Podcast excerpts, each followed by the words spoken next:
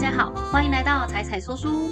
今天要介绍的是一本充满热血、充满突破、化不可能为可能的一本书。我觉得很适合现在有任何想要达成的事情，或是有的人想要好好锻炼身体，或是有单纯想要为当前生活填充一点能量的人来阅读哦。现在才二月，这本书就已经很有可能会入选我今年最喜欢的书之一了。这本书就是大卫·柯金斯写的《我刀枪不入》，Can't Hurt Me。大卫·戈金斯是谁？他是一个被美国媒体誉为地表最强的男人的人，真的不夸张。他完成了很多项很神奇的事迹，有在跑步的人可能有听过他的名字。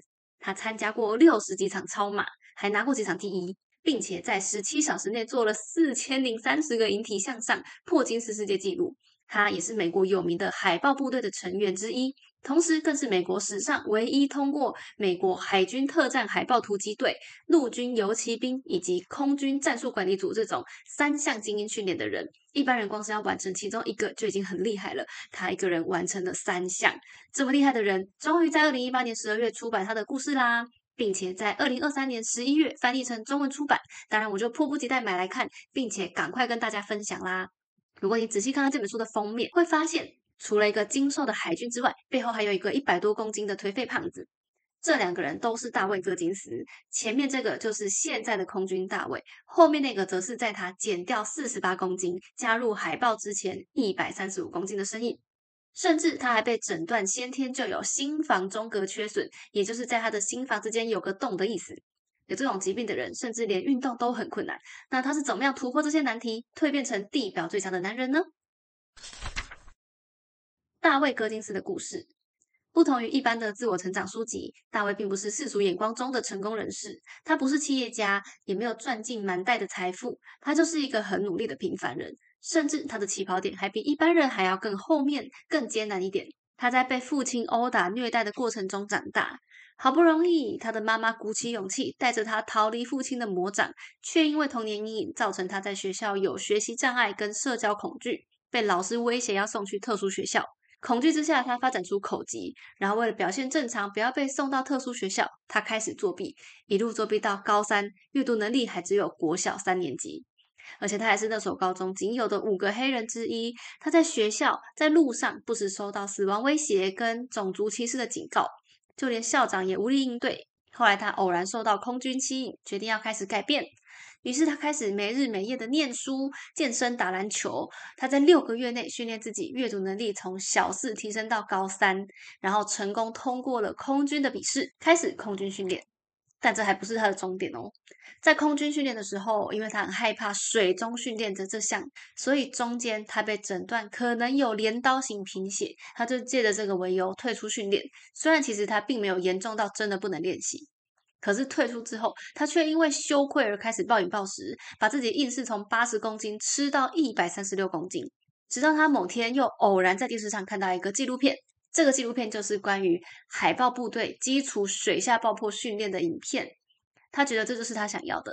他这次想要努力看看，但是为了要达到进入海豹部队的门槛，他必须要在不到三个月内减掉四十八公斤。并且通过一系列的笔试，这个笔试还比当时空军的笔试还要困难。在体能训练上，一开始他只能跑三百七十公尺就气喘吁吁，到三个月后，他可以每天跑十公里，外加自行车三十公里，还可以再游泳。即便当时没有人相信他会成功，他最后还是跌破众人的眼镜，达成所有这些不可能的任务，加入海豹部队受训。他在海豹部队训练，要通过一个地狱周，是二十四小时，整周都不能睡觉，然后不停操练体力活的考验，然后开始他的军旅生涯。后面为为了要帮助他们战士基金会募资而展开超马训练，然后在跑步过程中甚至还腿断掉，然后继续用断腿跑步。而且他本身有惧高症，可是却学了高空跳伞。他很怕水，却成为了一名技术潜水员跟水下导航员。这个难度甚至比水费还要难好几级。他小时候有口疾，长大后却成为海豹部队的活招牌跟演讲者。他也是他们招募天的大招牌。最终，他以士官长的身份从军队退役，成为唯一一个曾经加入空军战术空管组，一年内参加三次海豹地狱周，还完成其中两次，并且从他们 BUTS 还有陆军游骑兵学校毕业的军人。这就是今天要跟大家介绍的大卫·戈金斯的故事，也是我真的觉得哦，难得看完真的有一种被地知道的感觉。当然不是说每个人都要以突破自己的身体极限为目标，但是我觉得重要的是他在过程中怎么样面对那些不舒适甚至是痛苦的时候，还能够一路撑下去，然后完成这么多不可能的任务。那他这个心态也是让对于任何有想要突破的人来说啊，我觉得都是很鼓舞人心的地方。所以我下面就跟大家分享三个我觉得从他的故事里面最有感触的三个点，跟大家分享。问责进，对自己诚实。我们常常活在美化过的泡泡里，我们是不是都有对现况不是很满意的地方？比如说对薪水不满意，对工作内容不满意，对身材不太满意，想要再瘦，想要再胖，想要再壮一点。或是有什么想学的东西一直没有学，虽然不满意，但也仅止于此了。我们很少往下挖掘那个不满意的地方是什么，要做出什么对应的改变，甚至可以说是得过且过，反正没有出什么大问题的话，就安于现状的过日子吧。大卫他在高三升高四的暑假已经起心动念想要加入空军，但是在那之前，他一直是透过作弊来蒙混过关，甚至他还会说服自己，我这是战胜体制啊。而且他生长于家暴环境，又是个黑人，整天被霸凌，他有很多理由说服自己接受卤蛇的命运。他也确实这么做了好几年。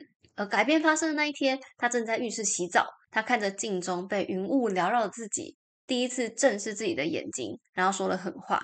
他跟自己说：“你的识字程度只有国小三年级，这辈子除了打篮球之外，什么都没有努力过。你的人生没有目标，也没有未来，你怎么会觉得空军想要你？”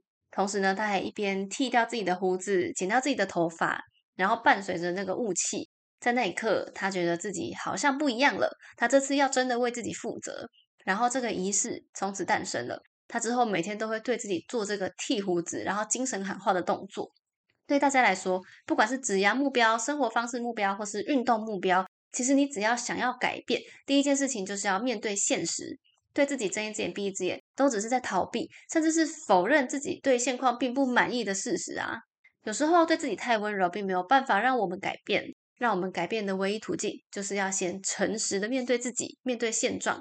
如果你已经做同一份工作三十年，日复一日做着讨厌的事，就因为害怕放弃跟冒险，那这时候你还温柔的对自己说：“没关系啦，你已经很棒了。”这样是没有办法让你改变的。你需要的是承认，说你根本就没有勇气，你不要再拖了，这样的生活根本一点都不棒。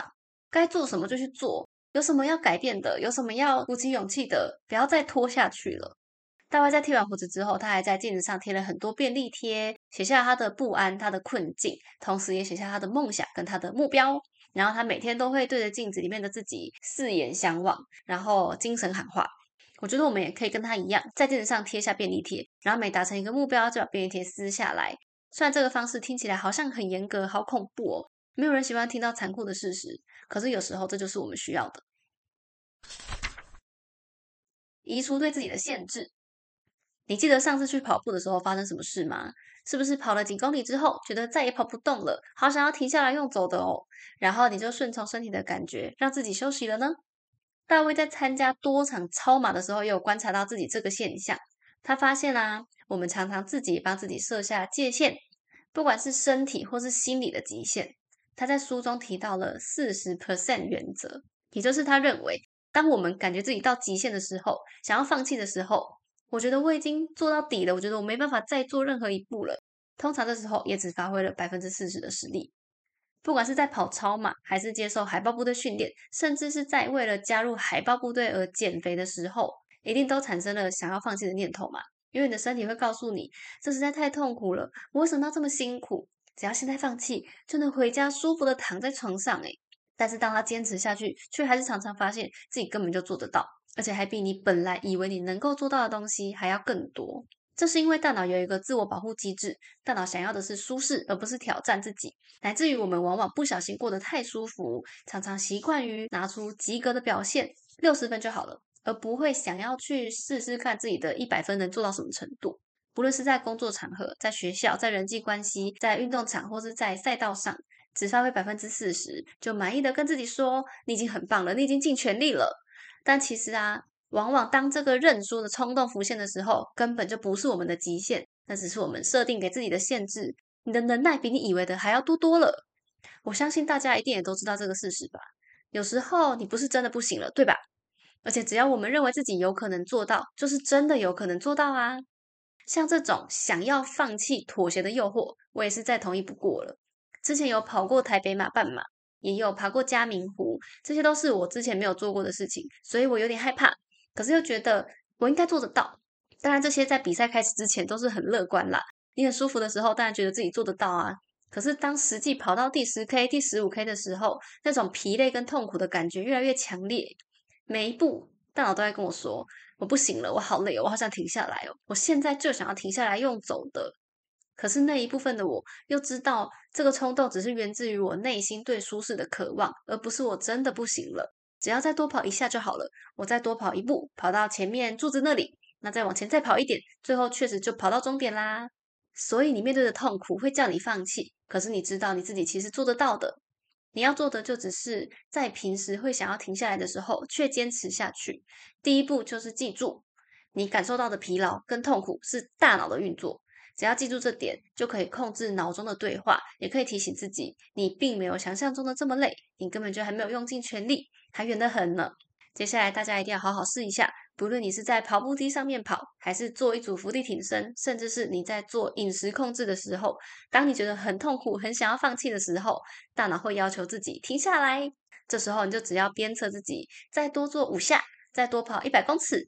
今天多跑一百公尺，下礼拜就能多跑一公里了。更重要的是，当我们对自己的身体有更高掌控度的时候，你就同时也达到训练心理力量跟自信的效果喽。因为这个力量可以延伸到生活的其他方面，你会知道自己其实更坚强。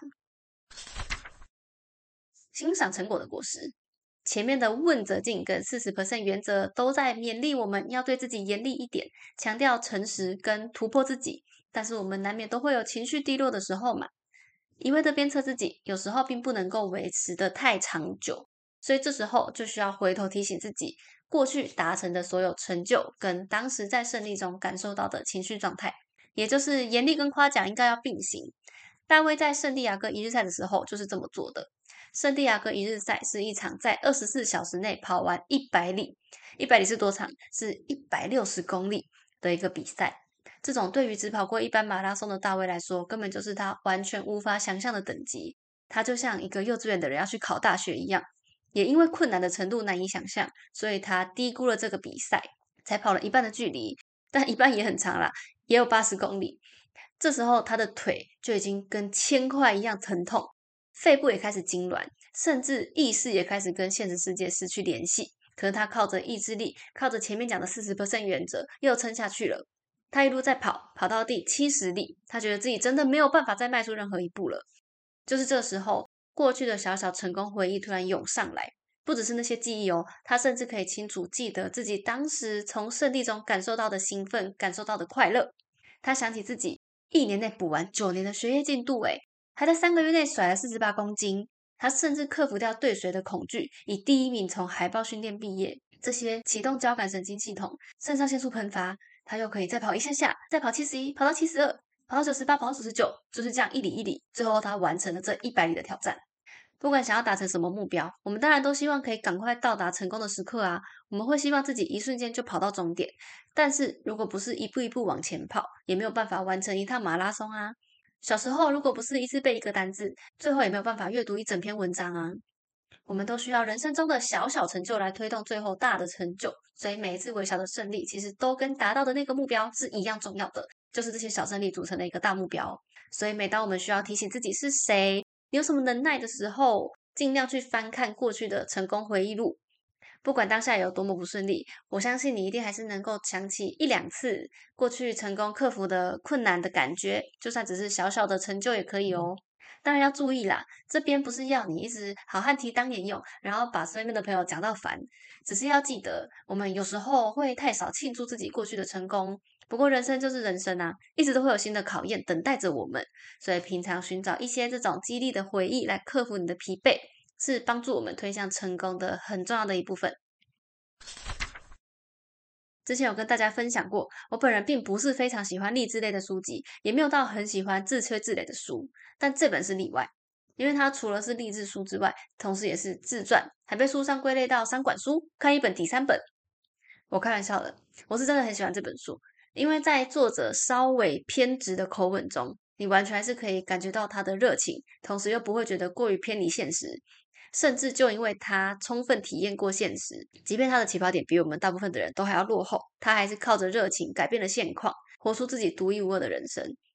我想，不管网络上的评价是不是觉得他太鲁莽、太冲动了，这些都改变不了他很努力的事实。其中最让我很有感触的一个地方就是啊，在我们舒适的时候做出要改变的决定都是非常简单的。你吃很饱的时候说要减肥，一定觉得没有什么问题。可是真正困难，就是在你缺乏动力、遇到瓶颈、最想放弃的时候，还能够坚持下去。我每次在看完一本书要整理成影片的时候，就是我最需要这种动力的时候。